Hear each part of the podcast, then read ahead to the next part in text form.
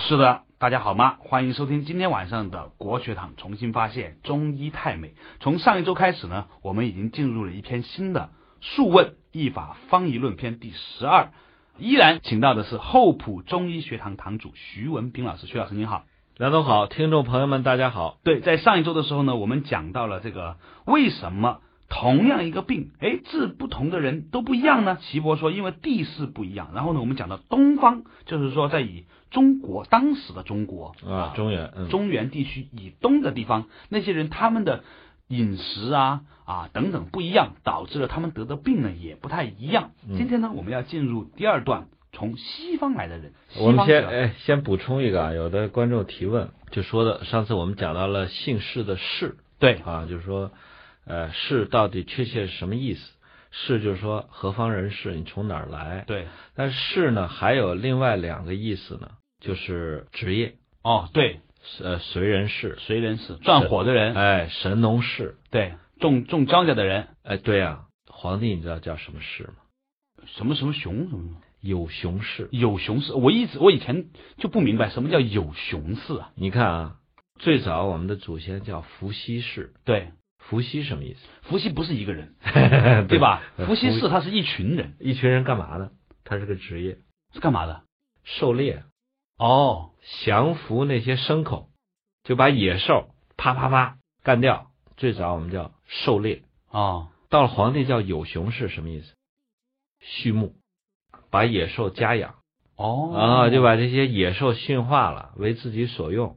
所以皇帝跟蚩尤打仗的时候，动用的是特种部队，就一群老。虎、大象、豹子去去跟蚩尤打。对呀、你看《封神演义》里面讲的都哎是都对玩啊那个是吧？什么叫有熊市？就是说他已经懂得从原来就是到野地里啪打一个吃一个，到了慢慢什么把这些拿回家去驯养，把把把野鸡变成家 鸡对，把野猪变成家猪啊、哎哦，家猪叫豚，野猪叫猪对对对，啊。最早驯化的就是羊，羊是最温。温顺，野羊啊。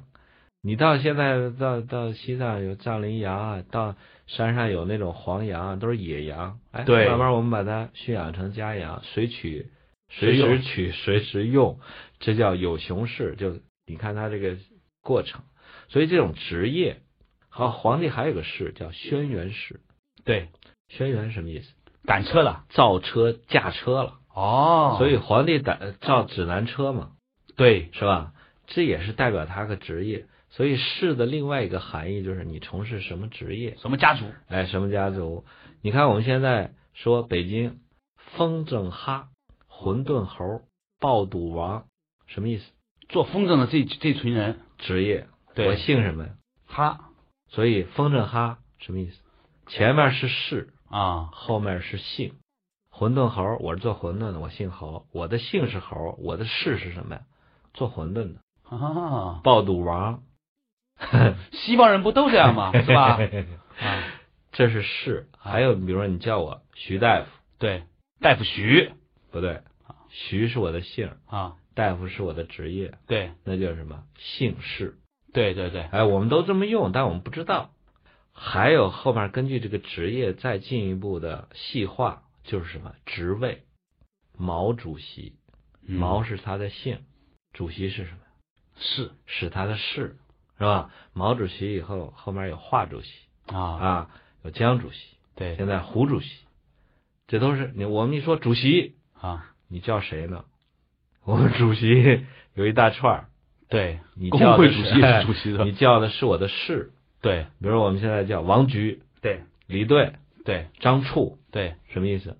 你在叫我的姓氏，前面是张，后面我处，我是处长，嗯这叫姓氏，嗯，这就是细化了。我们就把这个氏呢给大家彻底呃交代清楚了。所以说氏，一个是从哪儿来的，第二你从事什么职业，第二第三你是什么职位。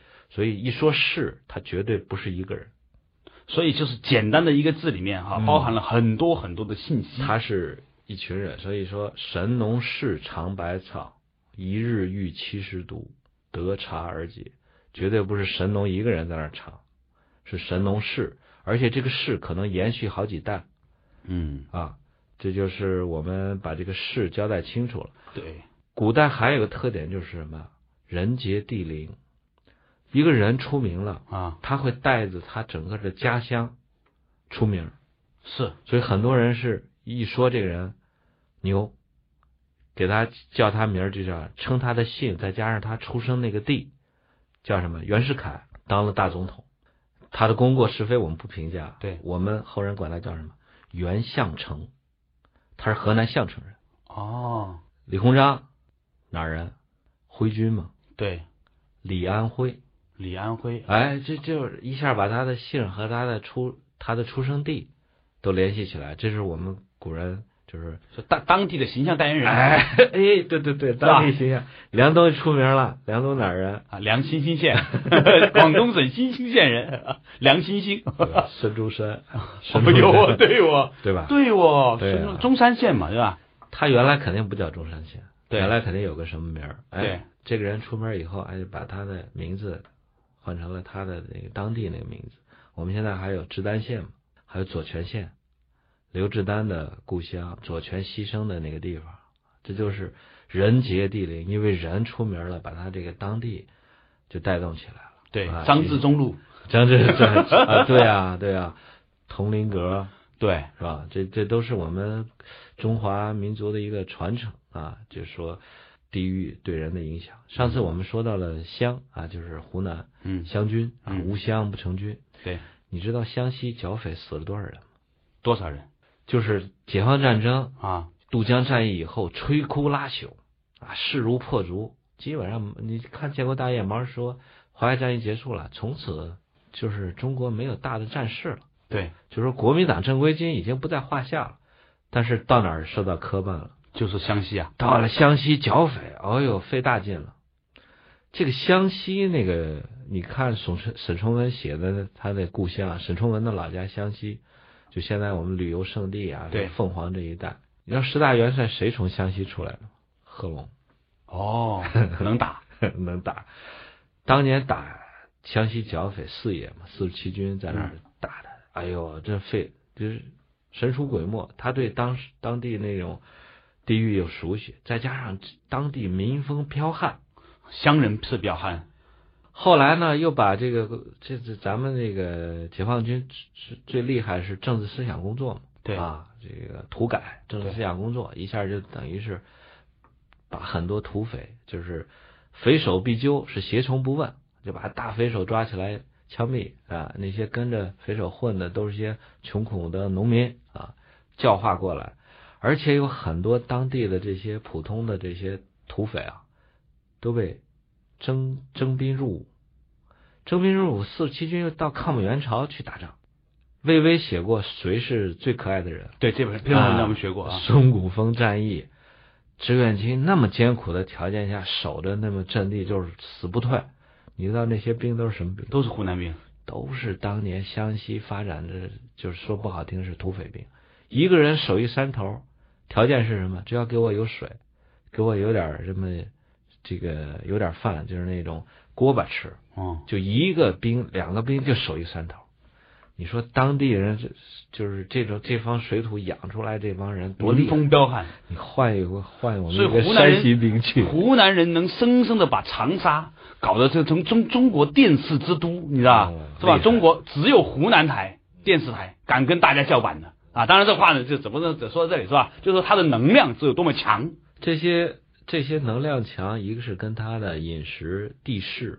对你想这个，我们说在那儿起十万大山，在那儿在那儿剿匪，那么山形地势对人的影响有多厉害，是吧？你说一马平川一个平原，你想当土匪都难，除非你挖地道。都做风流才子佳人是吧啊因为？它谈谈情说说爱，呃就是地势对人的影响。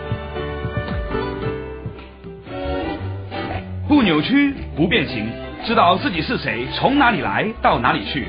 上古时期的生命智慧，《黄帝内经》帮您轻轻松松活到一百二十岁。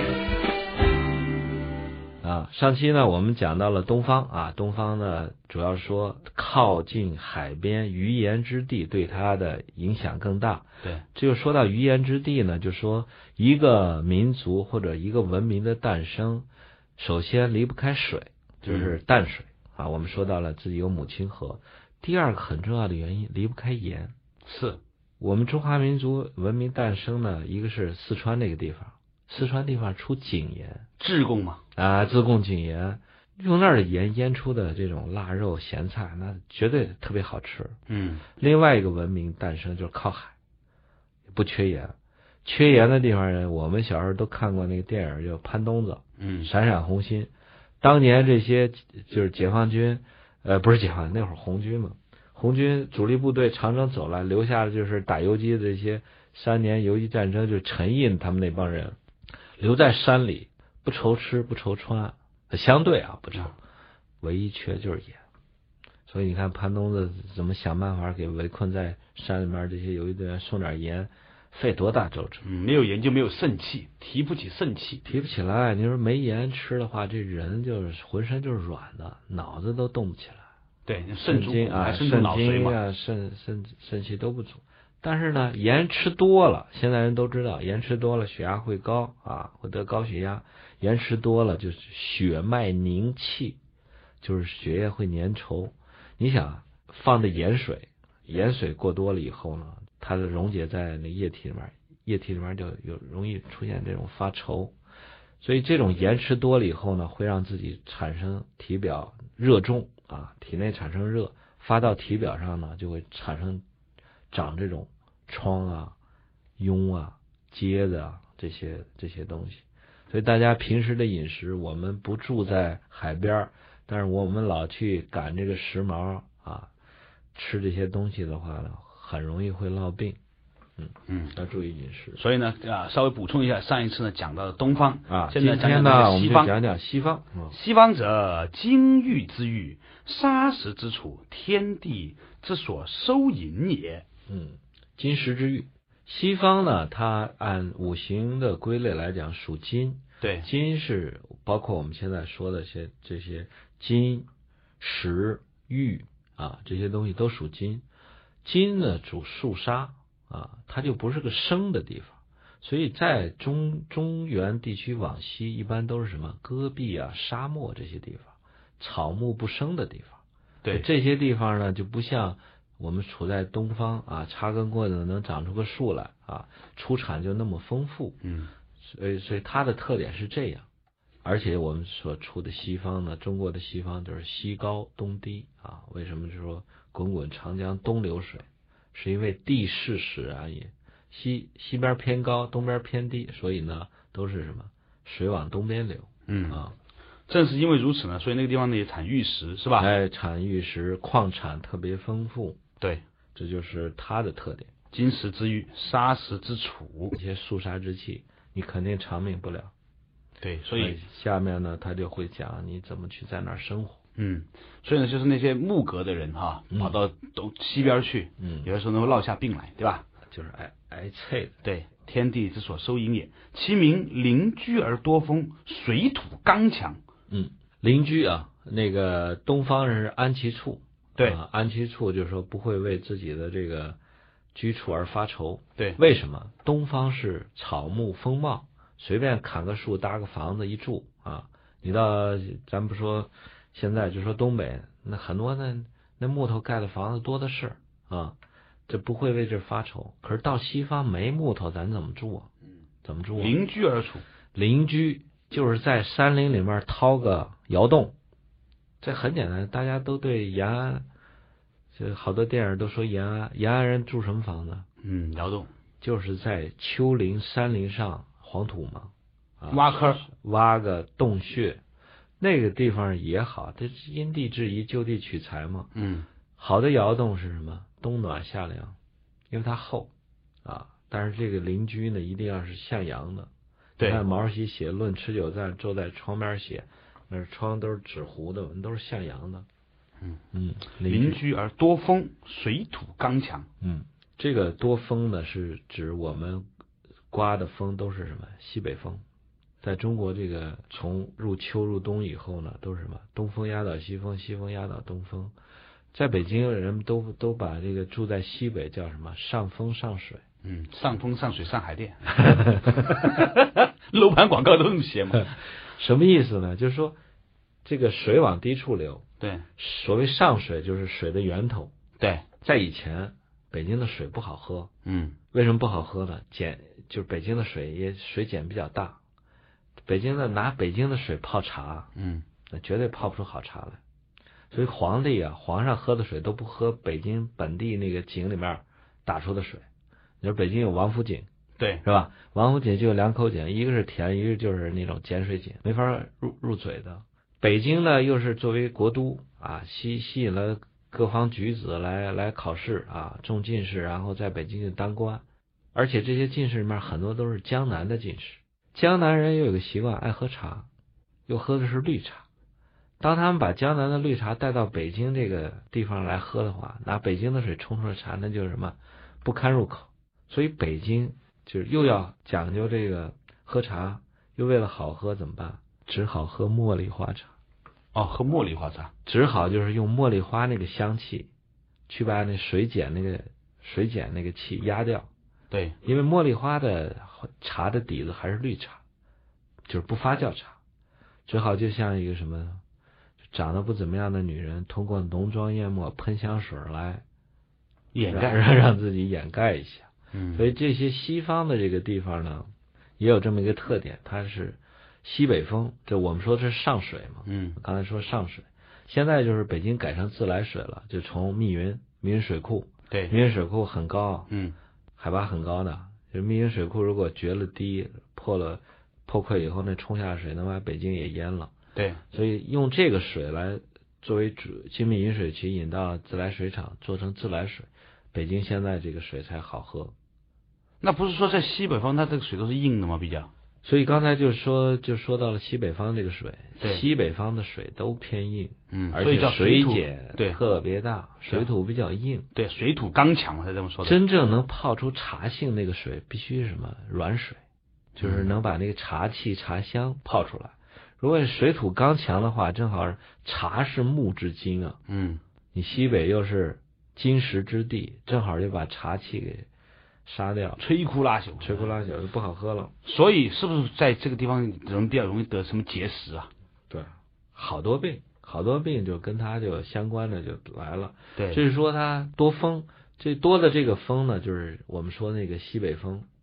西北风，你说住北京上风上水，风呢从西北刮过来，嗯啊，呃北京如果空气污染厉害的话呢，它把那个风那些污染的风全刮到这个东边和南边，对啊，所以住在北京这个东南面呢，就是相对空气这个清洁度就差一点，啊西北方的人民先把空气先污染一遍，啊，再给你们是吧？所以这个西边这个风呢，它是一个西风，嗯西风的肃杀凛冽嗯啊，容易伤人，啊不像我们说这个春风啊、东风啊、拂面那种温暖有生机，它是它带着这种杀气的，所以在这儿生活不容易。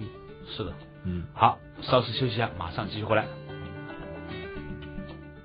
每周六周日晚十一点到十二点，梁冬和您一起打通身体奇经八脉，探讨上古时期的生命哲学。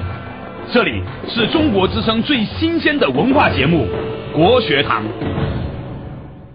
重新发现中医太美，依然是和厚朴中医学堂堂主徐文斌老师啊学习《素问·易法方义论篇》的第十二，讲到西方。刚才说到的这个西边呢，这个水土刚强，就是水也比较硬，土也比较硬，其名不一而合荐，嗯，推荐的荐，呃，是这样，我们刚才说这个经文上有个水土刚强，嗯一个是水刚强，一个是土刚强。嗯所谓是土刚强，就是说它那个土地是非常薄、非常贫瘠的，嗯就是含的那种腐殖啊，就是那种有营养的成分不多，不像我们东北黑土地啊，一转能转出那种油挤出来油啊啊，所以它土薄，就是不不容易培养出一些好的植物。有的地方干脆就是什么寸草不生，沙漠戈壁，沙漠是沙子，戈壁全是石头，这真是应了那句话叫“金石之玉”。所以它土呢是比较刚强，刚强的地方呢就不容易培养出这种柔弱的东西。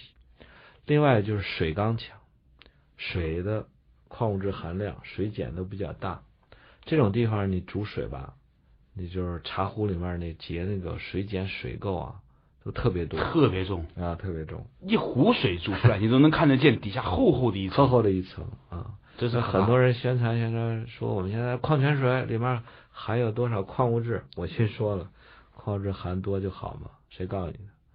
对啊是吧？对呀、水太刚强了也不好，对，人也变得比较刚强一点，对吧？嗯？其名邻居而多风，水土刚强，其名不一而贺见。嗯，这个什么意思？不一而贺见，就是贺呢是好像指的是那种粗麻的衣服，对不对？这些地方的人，因为他多风，而且这个对人伤害比较大，他们衣着就是跟我们内地、中原或者东方的人就不一样。嗯，东中原人或者南方、东方人，他可以穿穿丝、穿绸、穿那些轻薄的东西，这些是什么都穿那些粗枝大叶啊、粗毛啊、粗麻织成的那种衣服。你在那儿去讲穿这种细软，你纯粹就是在找病。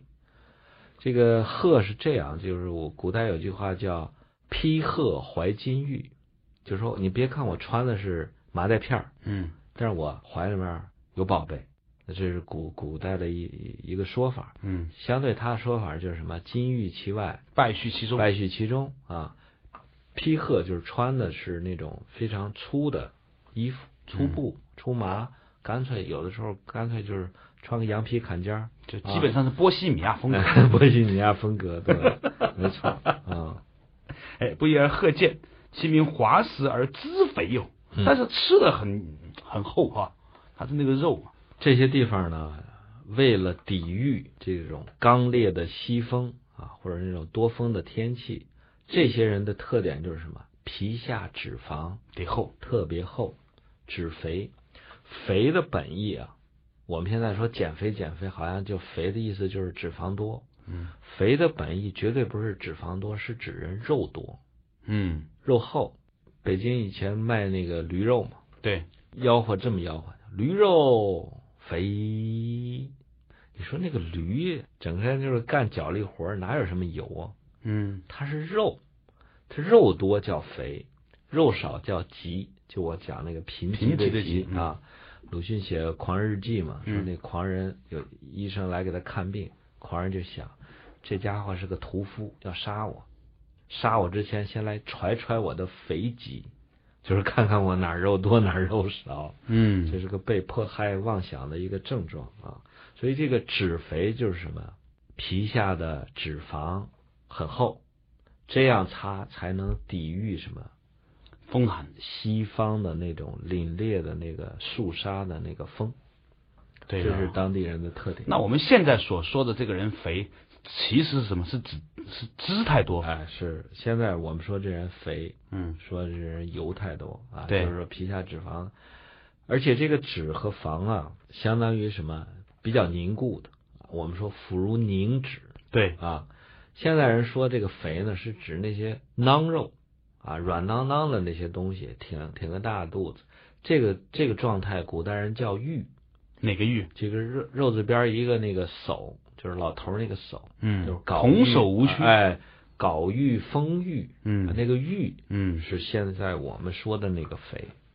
现在人说肥胖都是指啊油油太多，所以呢，这个这个当地的人呢，为了抵抗呢，抵抗呢，就是吃的比较厚啊，那个肉啊，其名滑实而汁肥肥肥啊，故邪不能伤其形体，哎，是虚虚邪贼风嘛。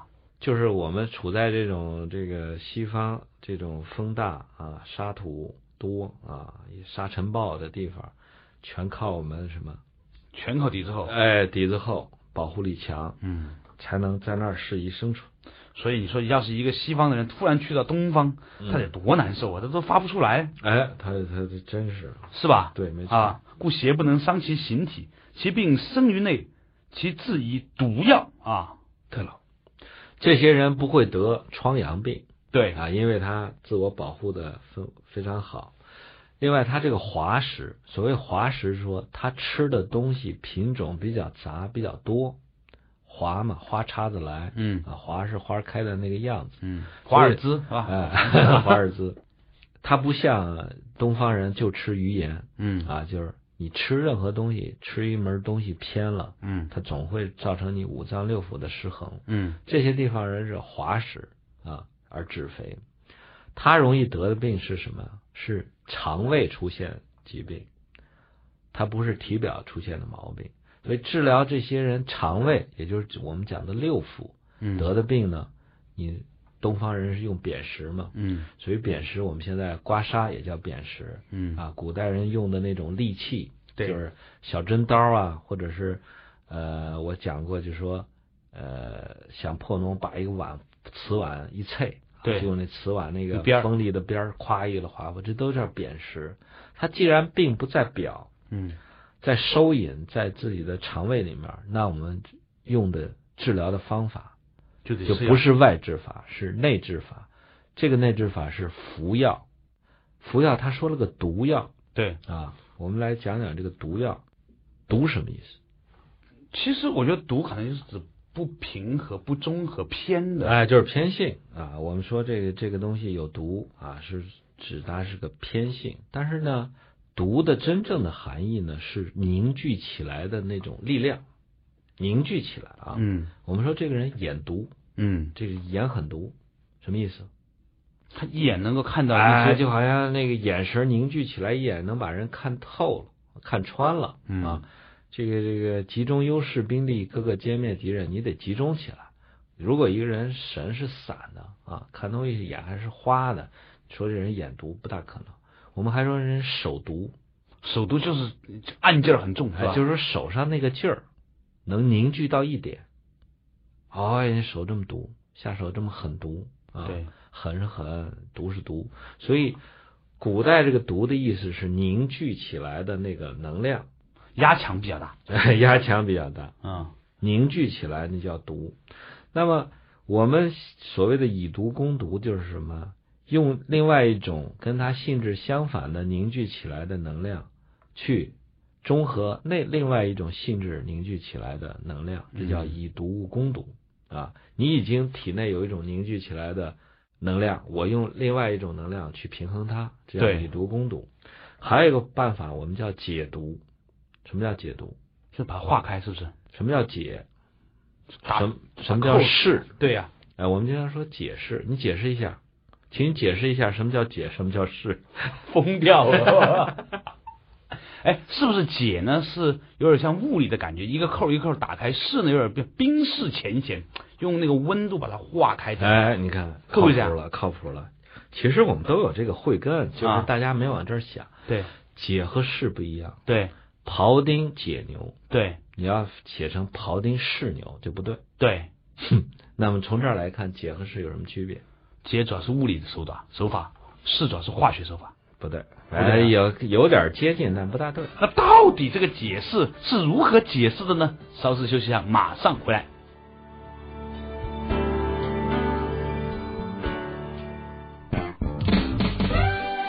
从医学到哲学，一样的《黄帝内经》，不一样的新鲜观点。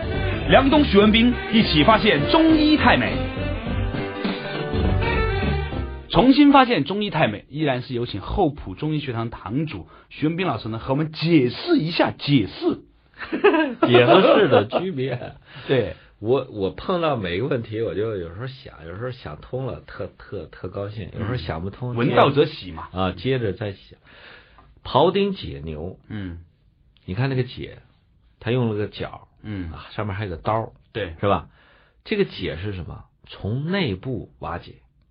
哦，人牛是长成那个样了啊，你从内部给它踢开对，啊，筋是筋，肉是肉，骨是骨，给它分开，从内部给它瓦解掉，这叫解。那个释是什么？哦，明白了，从外部，我拿绳子把你捆住了，嗯，那不叫释解然开，那叫释开。哦，所以那个大家读《黄帝内经》，我们现在选的这部《黄帝内经》的这个版本是唐朝太医令王彬编辑的，隋朝呢还有个叫杨尚善编的，是另外一本叫《黄帝内经太素》，是另外一个版本。黄王彬在写这个《黄帝内经》这个版本序言的时候，他第一句话叫“夫士腹脱肩，全身导气，枕离源于人寿”。就是这么几句话。他第一句话叫“弑父脱奸”，什么叫弑父啊？哪个父啊？就捆绑啊，弑父的父，对，弑父啊，就是什么，把你外在强加给你、束缚你心性的那种东西给解脱开，嗯叫释；从内部给它分开，叫解。另外那个释呢，就是你刚才说有个稀释的意思，它本来是凝聚起来的那个毒吧，嗯我把你散开了，它不就没毒了吗？它就不具有那种就是好钢用在刀刃上那种伤人的可能性了嘛。你看警察驱赶这些闹事儿的，嗯，闹事儿都是人聚起来，对，拿高压水龙，嗯，这是外国的，啊我们中国人警察去了，散了啊，散了啊， 对对对对对对 对，这叫势啊，或者叫解啊。你你你说他把内部把这些人被煽动起来聚在一起，啊，应该是应该喊解了解了，呃，结了结了，或者散了散了啊。他一散了，人到一一一散了以后，他不具有任何这个攻击性和伤害性了。但是这些东西要聚在一起呢，就会有可能形成毒。所以这个毒药，我们经常说解毒，我经常说有的是从内部给它瓦解掉，这叫解。嗯啊，你从外部呢把它那个给它松绑，或者把它浓度给它降低了，叫试毒。哦，那大姐小姐的意思，大姐、小姐是这样，也是用错词了。 对就是当年嘛，就是明朝搞那个大移民，对，就把好多山西啊，山西这个地方呢，它是呃躲成躲在小楼成一统啊，管它春夏春秋，不管外边的事儿，所以山西一直是安定，人口繁衍的很好。可其他地方战乱频仍，就是人口稀少，所以明朝就迁移，就强迫这帮人山西人就往其他地方迁。嗯牵怎么办？就捆上你，捆上你的手，就拴根长绳子，就强迫你走。可是途中你要去大小便怎么办？要解手，解手，解手，求人把我手解开，我去撒尿。你是大姐还是小姐？啊，小姐呢脱一只小手出姐来呢就行就是松一下就行了，大姐就松，这叫解手。啊其实 按我刚才讲，解手应该叫释手。是手，哎，就把外在的束缚给它分开，让你去自由一些。所以治疗西方人这些皮糙肉厚的人，啊，那我们说了嘛，脂脂肥嘛，对对对，这些人就是皮糙肉厚啊，人家穿的那种呃也衣服都是衣服都那样，麻的啊你你也就跟人那样，你是皮薄肉也薄，你对去了容易就伤风。治疗这些人呢，用的药它病在肠胃，用的就是口服的这些毒和药啊。对，所以所谓的毒药啊，是以攻以毒攻毒的，哎是吧以？毒所有的药都是不平的，哎否则他怎么做药呢？对，啊，它没有偏性，它不具备偏性的话，也无法纠正你出现的偏性啊。来一个人就和事佬，哼，啥也不管。嗯中药里面有个就和事佬叫甘草，对，甘草就是啊哪个药好像都能出现嗯，啊，就是一个百搭。但是说真正甘草就能治病吗？有些病它也治不了。那当然，真正治病的，就像这些大黄啊、附子啊这些半有夏啊鲜明的个性的、具有毒性的药。嗯，父子有毒，对，是吧？大黄也有毒，细心也有毒。但是呢，我们正是一个善用药的人，就像一个善用兵的将军一样。我知道你的特点，我就让给你一个发挥你的特点的机会。对，但是这些人，就比如说这些药，到了和平时期，很危险，那就把你关起来了。你看，我们好多人战争结束了啊，两鸟尽， 呃，不是飞鸟尽，良良弓弓藏藏，对啊啊，狡兔死，走狗烹，这就是调换自己的角色。没仗可打了，这些生性好战分子，你就得给他一个好的管束，不然的话，这些人就会闹事儿，就跟那巴顿将军一样。巴顿将军后来为什么被免职了？艾森豪威尔一看，我们到和平时期了，你这个好战分子还他妈想打，还他妈想闹，干脆给你免掉，就是把他的毒性给他消掉。对，对，对，对，对，好，所以呢。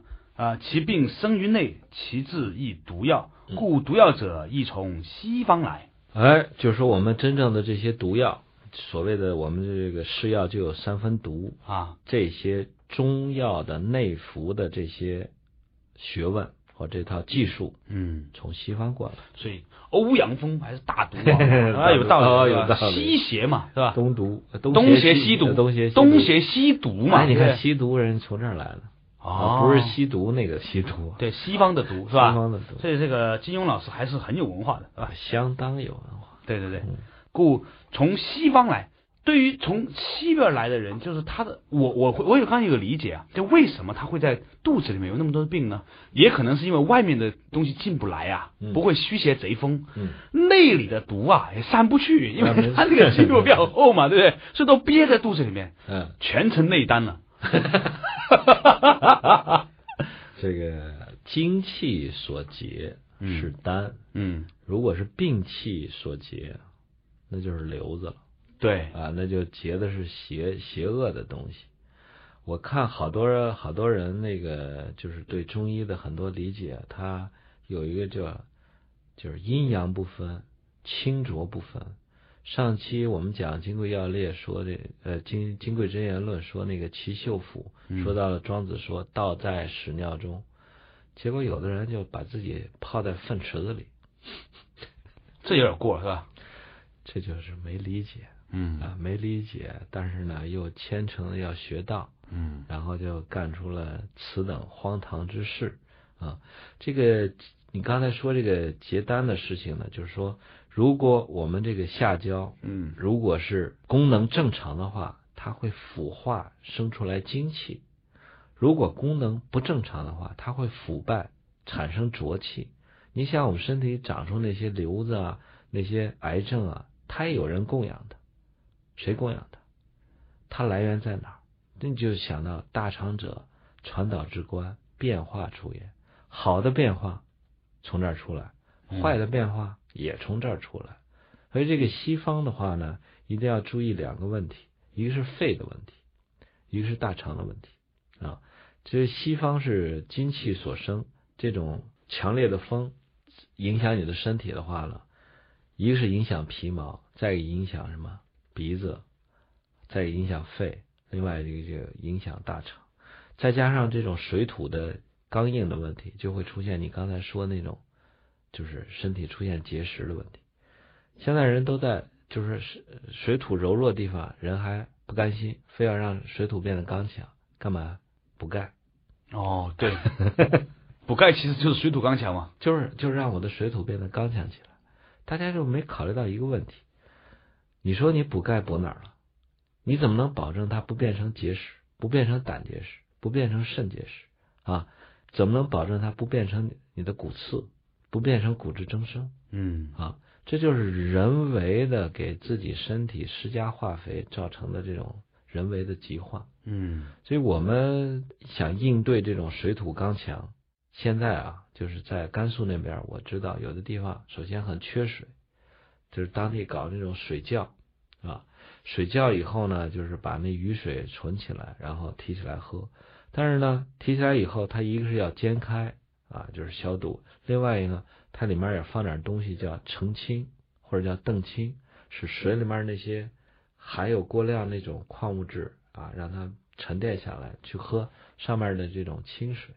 这样的话呢，就会减少它病生于内的这种可能性，也就是减少了我们刚才使它使用那种毒药的几率。人老吃毒药啊，吃是药三分毒，使用再不妥当，那就会闹出更大的毛病。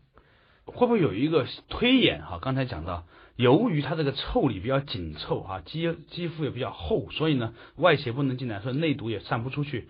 是，所以那种你看那些病殃殃的，平常总是容易感冒的人，他反而不容易得这各种瘤啊、感那个什么这种疮那个里面的各种问题呢。人啊，我前段时间看一一个病人，就是他是上树摘那个香椿树，嗯摔下来就摔了一个高位截瘫。高位截瘫以后呢，家里条件又不好，啊，老婆也离婚了，孩子也跟着走了，自个儿就靠兄弟姐妹照顾。他让人照顾吧，他就有一个于心不忍，嗯，这个他就尽量控制自己小便，对，不上厕所。但这种老控制小便，忍忍着小便不上，就会在尿路里面出现很多结石和感染。所以他从摔伤以后就出现一个问题，就是什么？就是尿路感染、发烧。但是这一发烧了，他又去到医院做抗菌素啊，输抗菌素就消炎，就给他压下去。所以他不停的在尿一些脓液，但是他这个根儿就去不掉，然后他还不停的在发烧，然后一发烧再去压下去，所以他反复这四五年都是处于这个状态。嗯后来呢，我给他治疗以后呢，我就是发现他肚子冰凉，下肢又不活动啊，老憋尿。给他用针用药以后，他慢慢的小肚子就热了，热了以后呢，他就发了一次大烧，但是他听我的嘱咐就没用这些就是所谓的消炎药啊、寒凉药。从那烧完以后，他小便就清亮。所以从他给他治病以后，我就得出个结论，我说人应该捍卫自己要发烧的这个权利。对，就像人应该捍卫自己打嗝放屁的权利一样， 对呀、对吧？你有东西得排出来嘛。我们现在是把人的自我修复的一些过程中出现的症状当敌人一样的干掉，嗯这，就是刚才上期节目我们说的那个子火和贼火的问题，对，把我们身体本身的一种抗病的功能啊，出现了一种暂时的不舒服，当成敌人一样了穷追猛打，结果把这些功能打压下去以后呢，人又会得出一些奇奇怪怪的病。对，所以呢，毛选里面说，谁是我们的敌人，谁是我们的朋友，是革命的首要问题，嗯是吧？好了，马上回来。您现在收听的是中央人民广播电台中国之声最新鲜的文化节目《国学堂》，辅佐中国文化发扬光大。重新发现中医太美，继续回来到国学堂。刚才呢，我们讲到了西方，西方呢这个由于啊这个腠理比较紧密，而且呢水土刚强，所以呢很多问题呢就留在肚子里面。所以呢，在西方这边呢发展出了使用药来在肚子里面解决问题的一套策略与方法，故毒药者亦从西方来。下面呢我们讲北方，北方者天地所必藏之欲也，其地高邻居，地高邻居啊风寒冰冽。呃，我们说的这个北方呢，就是从中原往北，相当于现在的我们说的内蒙，嗯内蒙地区啊内蒙地区，嗯在汉朝呢，就是汉武帝派这个霍去病，就是打匈奴，直到打到了哪儿？打到了现在相当于贝加尔湖这个地区，啊，就是到了我们有漠南和漠北，，对，就把匈奴都给赶走了。所以我们的北方呢，大概能延伸到这个地方。我觉得那个时候还是很了不起的。汉朝人看来是比较勇猛的，啊你想南方人往北方打，能打到北方去，你知道吧？自此之后，好像在中国历史上就没有南方人把北方人给消灭掉的，没有的。很少呃，明朝。明朝，啊，明朝把那个蒙古人又赶到那个呃大漠，嗯就也算北伐嘛嗯，啊。但是为什么定都最后定都在北京呢？也是为了震慑这个。所以中国我们说的北方呢，大概就是指现在的这个我们中间正北这个地区。这些北方这个地区的特点是什么？北方的是秋天是收，北方是必藏啊，比那个秋天就收的更厉害。水冰地彻，无扰无扰乎阳，嗯，对，是这种所以讲法天地所必藏之欲也嗯，其地高邻居，风寒冰冽，其名乐也处而辱食，喜欢在野外生存，吃这各种就牛羊说到肉。是吧了，就是当地游牧民族的啊一个生活特点，对逐水草而居，对，他没有固定的居处，搭个帐篷啊，搭个蒙古包。他们吃的是什么呢？就是我们现在说的这个牛奶啊，乳食。那么乳食是是生活必不可少的饮品或者食品，包括它的衍生品。嗯奶皮子、奶酪啊，这些奶油，这些食品相关带来的是他生活的必须，但是呢，也会诞生出一些相关的疾病。对，所以呢，吃牛喝牛奶过多的啊，现在很多朋友，这个中原地区的朋友也因为喝牛奶喝多了之后呢，各种病题问题，胀寒生满病，看看看看，藏寒呐、嗯是？吧？我为什么说劝我们现在的很多这个身处内陆地区的这些人，为什么不要去喝牛奶？再想一想，为什么我们中国的畜牧业也很发达，为什么就没发展出在中原地区没发展出这个就是牛奶产业对，啊？而是在内蒙，就是我们的北边这个有这种牛奶。就是因为在北方生活的人，就是这高寒地区生活的人，他的肾精闭藏比较足，肾精所化出来的那些消化酶、消化液也相对足，所以人家吃进牛奶比我们就能化。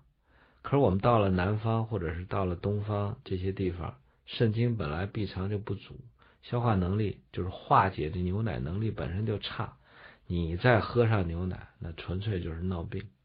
尤其是中原地区人再喝上奶，效果就更差。嗯，只能在喝的时候喝撒点胡椒面儿。呃，肉桂啊、碧柏啊、干姜啊，都得都得用。所以在广东吃吃奶，它叫姜撞奶，呃姜撞奶啊，撞奶，对，它要把姜汁跟那个奶混到一起。对啊，这都是生活总结出来的经验。对，胀寒而生满病嘛。什么叫满病呢？先说藏寒吧，对，藏内脏的脏。内脏脏，就是我们说的这个五脏六腑里面那个五脏。对，脏本来是藏精气而不泄，啊、对它本身就是一种收敛闭塞的这么一个状态。如果你摄入了过多的这种没有消好化好的东西进去，嗯，会让这个脏的功能呢削弱啊。就是本来我是闭闭藏，但是你要藏的过厉害了，那也是一种病。嗯，这种脏寒表现出来，首先最让人讨厌的一个什么，就是心脏心都凉 了。寒，心寒了。啊，我为什么说日本人呃得那种抑郁症自杀率那么高？原因是日本盲目的跟欧美人学啊，一杯牛奶强壮一个民族，其实喝出来的毛病。如果一个人心寒了，就觉得什么活得没意思，嗯看什么没有兴趣。我的一个病人就跟我描述，他从他是中国人到日本留学，在那儿工作。他说我我来找你看病前的状态就是什么呀？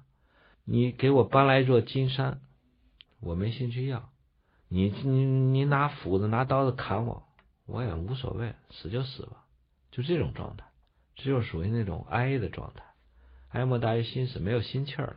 嗯，就是看东西没兴趣，对死呢也也无所谓，对爱怎么着怎么着了。所以这种喝的这种乳食的结果啊，你不消不化，结果就会让自己的首先心脏寒，心脏寒的物理表现是什么？心率慢，跳不起来；心理表现就是什么？心气儿低，热乎不起来，活得没意思。再寒一点儿就开始什么狠毒，就是那种阴寒凝滞的太厉害了，就是我们刚才讲毒嘛，就凝聚的太厉害，这这种人会出现什么自残或者杀人的问题，就是他把自己的胳膊拉拉出血了，看那血流出来以后，他心里就释然，就好像心里面那个毒放出来一样。他在自残的时候获得的是一种快感，他觉得很舒服，或者还有人就会残忍的就杀害别人。我看到过很多这个抑郁症孩子、抑郁症母亲把自己孩子杀掉，然后自己自杀，这就是寒闹 的。嗯，这都是喝牛奶喝的，他它也不完全是啊个人意见啊，个人意见。是不恰当的喝牛奶积攒了很多阴寒的东西在里面。另外就是我们还有其他几个脏寒，比如说我们说肾啊嗯，封藏是寒主水，挺好的嘛。但是肾如果封藏太过，肾就是说不封藏，人会漏精、漏嗯尿、啊，就是憋不住尿、遗精。但是你封藏太过了呢，就会尿不出尿了。对，啊，所以老喝牛奶人会出现很严重的前列腺的问题，嘿，前列腺肥大啊，前列腺的囊肿啊，尿不出尿来，干憋着尿不出尿来，哎呀，好可怜啊。这也是寒凝造成。嗯，那肝要是寒了呢？肝呢，我们讲是主藏血嗯啊，，藏血的话，但是肝还有个特点是什么？木曰取直嘛。哎，放血，该放血的时候人放，该藏血的时候藏。如果是寒了以后，那就是只有藏没有放，只有取没有张啊，没有直。嗯所以这肝寒的人，肝和胆表里的吧，嗯我们说这人胆寒了，嗯，什么胆寒了？谓之胆寒。哎，很多人出现的问题就是晚上莫名恐惧，睡不着觉，是吧？老觉得得开着灯啊，身上身边得躺个人，怎么办？怎么治啊？你知道中医有个方子治疗这种惊恐失眠的叫什么吗？叫什么？温胆汤。 哦，温胆汤。拿什么来温胆呢？温胆汤里面有几味药，首先有茯苓嗯或者叫茯神，嗯还有什么半夏，嗯还有呃，我看还有陈皮，嗯还有生姜，就是用了一用了一些化阴寒凝滞痰的这些药，把他的肝胆给它热乎起来。实在不行，您就喝两口烧酒壮壮胆吧，酒壮怂人胆。 真的所以这个喝老喝牛奶的地方，你看内蒙的人酒量都特别大。对，你到内蒙喝酒，人家一端酒碗，你要一接，你就喝吧，喝倒了算啊！你要不接，人就不停的给你唱。所以传说中牛奶解酒是有道理 的。所以这个酒的热性和那个牛奶的阴寒之性呢，可以平衡一下。你要是光喝牛奶不喝那个烈酒，你再喝点啤酒，更寒。还冰镇啤酒呃，再来点冰镇更厉害， 啊，再吃点海鲜，海鲜。哇，真的是嗯，那够狠的，摸着电门，背着电池跳楼自杀，对，几重来啊！那刚才讲了几个寒了，那肺寒是什么？肺寒啊是这样，就是我们那年非典，嗯非典人得的病啊，都是肺寒。什么叫肺寒？嗯就是说肺泡里面有很多痰饮啊，嗯，就是这种浊血出不来，对，那些人最后都窒息而死，所以要插呼吸机嘛。活活呼吸之后都没用了。嗯呼吸机是什么？就是你的肺泡工作还正常的时候，我那呼吸机就是一张一合带动你一下，对，是吧？你要是肺泡都不起作用了，你呼吸机上十台都没用。哦，气管切开插呼吸机，这就是抢救。嗯气管切开，为什么切开？你就怕气管支气管里面堵着这种东西，嗯影响你空气的流入。对，你把这个问题都解决了，气管切开了，空气也能靠呼吸机能打进去，能抽出来。但是最后最基层那些单位不工作了，有什么用啊？肺寒。所以当时这个中医治疗这个非典是用什么方法来着？中医首先是呃就是化湿化痰，嗯我们红叶老师那会儿还被中医管理局请去介绍他治疗那个非典的经验嘛。嗯我当时是给北京市政府写了一封请战书，嗯我说我相信我是一个基层的中医大夫，嗯我相信中医要能治非典嗯啊，我要求到非典第一线。结果市政府电脑自动回信，感谢你对市政府工作的支持，请等通知什么的，也没通知我， 求在家里三个月写了本书。啊，这个红叶老师介绍他就是用那他用了什么甘露消毒丹，嗯就是用化湿、化痰、化浊的这种方法。我们呃，就是上非典第一线，我有几个大学同学，就是东方医院，他们去，他们就发现有的人就用那个小青龙汤，小青龙汤里面就是《伤寒论》里面用的方子，里面用什么麻黄、桂枝、细辛、五味子，都是一些比较温温热、能够散阴寒的，就是那些喘憋出不来气儿的人，我们管他们叫肺寒。当年有个很著名的传说，说非典的时候抽烟能解决问题， 那就是温肺啊！直接拿一艾条熏熏，可能效果更好哎了，嘛。那年艾叶、艾艾条都脱销了。这是一通百通啊！嗯 好了，感谢大家收听今天晚上的国学堂，也特别感谢厚朴中医学堂堂主徐文斌老师，谢谢老师，不客气，再见。嗯再见。